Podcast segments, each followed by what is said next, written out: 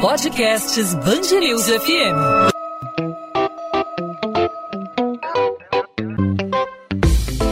Dois às 20, com Maurício Bastos e Luana Bernardes.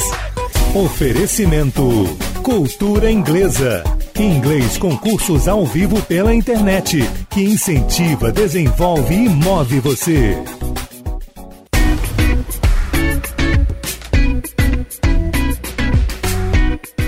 As mortes por doenças cardiovasculares cresceram 31% no Brasil durante a pandemia de Covid-19. Por outro lado, os exames preventivos sofreram redução. Esses dados são da Associação Nacional de Registradores de Pessoas Naturais, em parceria com a Sociedade Brasileira de Cardiologia, e esses resultados acendem um alerta, né? Com o isolamento social, muitas pessoas deixaram de sair de casa, inclusive para fazer os exames periódicos. Especialistas são unânimes ao destacar a importância do check-up anual regular em especial no acompanhamento de doenças cardiovasculares e câncer, seja de forma preventiva ou quando a doença já existe.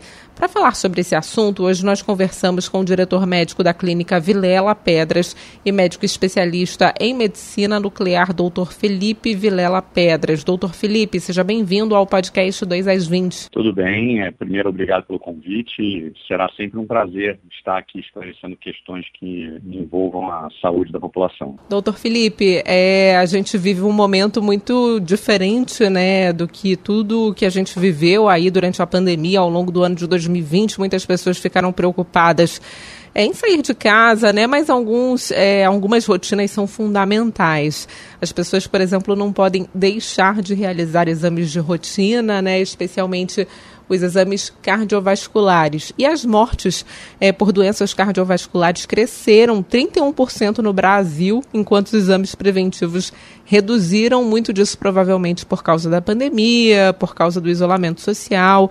Como o senhor avalia esse cenário atualmente? Luana, certamente a gente está vivendo uma situação muito complexa. Né? É, algumas doenças crônicas, por exemplo, como a hipertensão e diabetes, a hipertensão hoje tem uma incidência de cerca de 25% da população brasileira, elas precisam de um acompanhamento médico anual, ao menos anual. Né?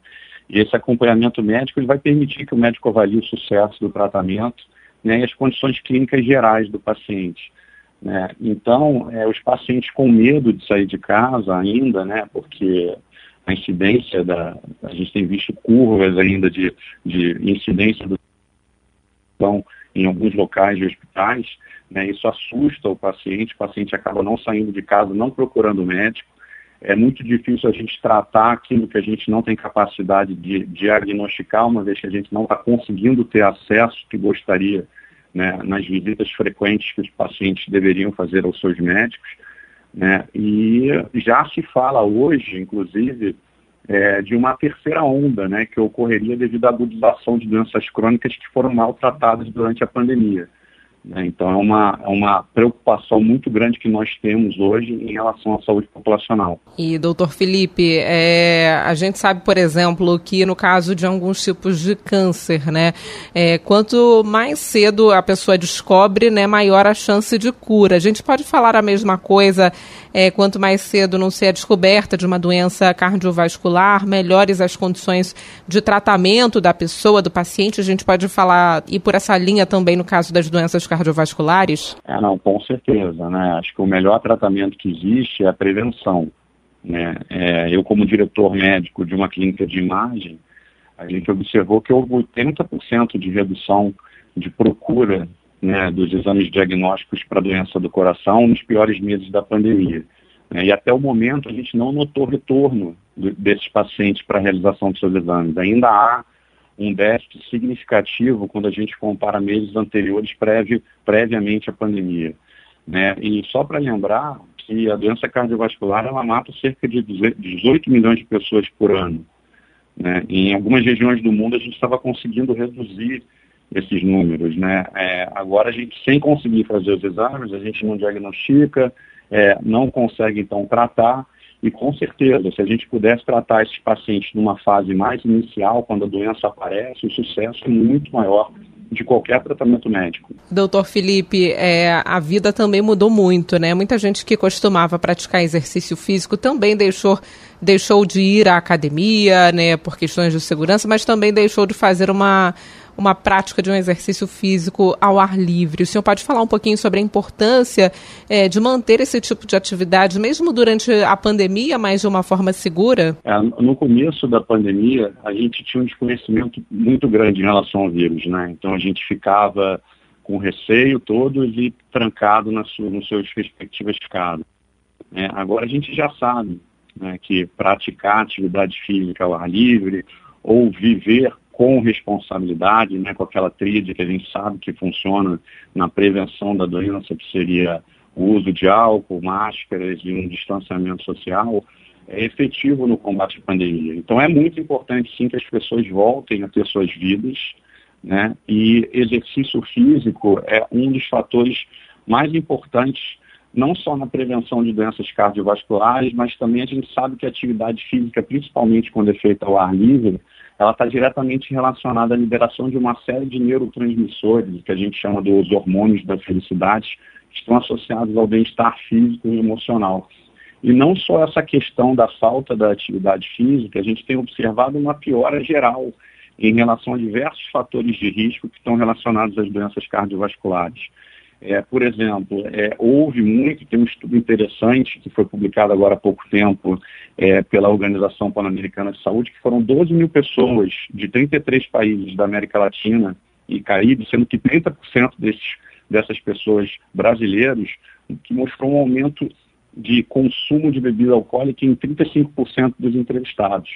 Né? E muitos associavam esse aumento é, de, do consumo de bebidas alcoólicas ao estresse do dia a dia, muitos com dificuldade de sono, é, crises de ansiedade, crises de pânico, né? E o álcool, a gente sabe que também afeta todos os órgãos do corpo, podendo enfraquecer o nosso guardião, que precisa estar muito forte agora, né? Que é o sistema mas também lesionar o fígado, o coração, piorar a qualidade do sono das pessoas é, e levar até comportamentos mais violentos, né? Que hoje a gente fala muito também do aumento de feminicídio, né? Então, o aumento do consumo de bebida alcoólica também é bastante relevante. Então, o sedentarismo, aumento do consumo de bebidas alcoólicas, o sedentarismo causando obesidade, então uma série de problemas que realmente lá na frente vão impactar muito a saúde da população. E, doutor Felipe, a doença cardiovascular né, é, representa aí um fator de risco para a Covid-19. Isso mostra que as pessoas devem ter um cuidado ainda maior aí com os exames periódicos, né? Alana, acho que você foi perfeita nessa colocação, né? Porque é, a gente não tem a hipertensão por si só, a diabetes por si só, obviamente que tem um grau de risco é, nos pacientes que são tratados para Covid, mas o risco mesmo são quando essas condições estão maltratadas. Né? E para que elas sejam bem tratadas, é importante que se visite os seus médicos, que se façam os exames, que se diagnostiquem as doenças, e é assim que a gente consegue fazer um bom tratamento e promover saúde. Né? Não tem como promover saúde se a gente não se está com medo e receio de ir ao médico. Tá certo. Doutor Felipe Vilela Pedras, diretor médico da Clínica Vilela Pedras, médico especialista em medicina nuclear. Obrigada pela participação aqui no podcast 2 às 20. Imagina, é sempre um prazer e estarei sempre disponível quando vocês precisarem de algum esclarecimento relacionado à saúde da população. Prazer. Obrigado, Luan.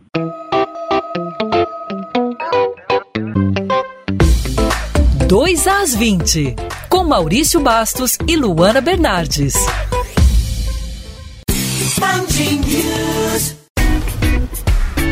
Bom, podcast 2 às 20 vai ficando por aqui. Eu, Luana Bernardes, te acompanho nessa quinta-feira e nessa sexta-feira com algum destaque sobre a pandemia, sobre o Rio de Janeiro. E o Maurício Bastos volta por aqui na segunda-feira. Até lá!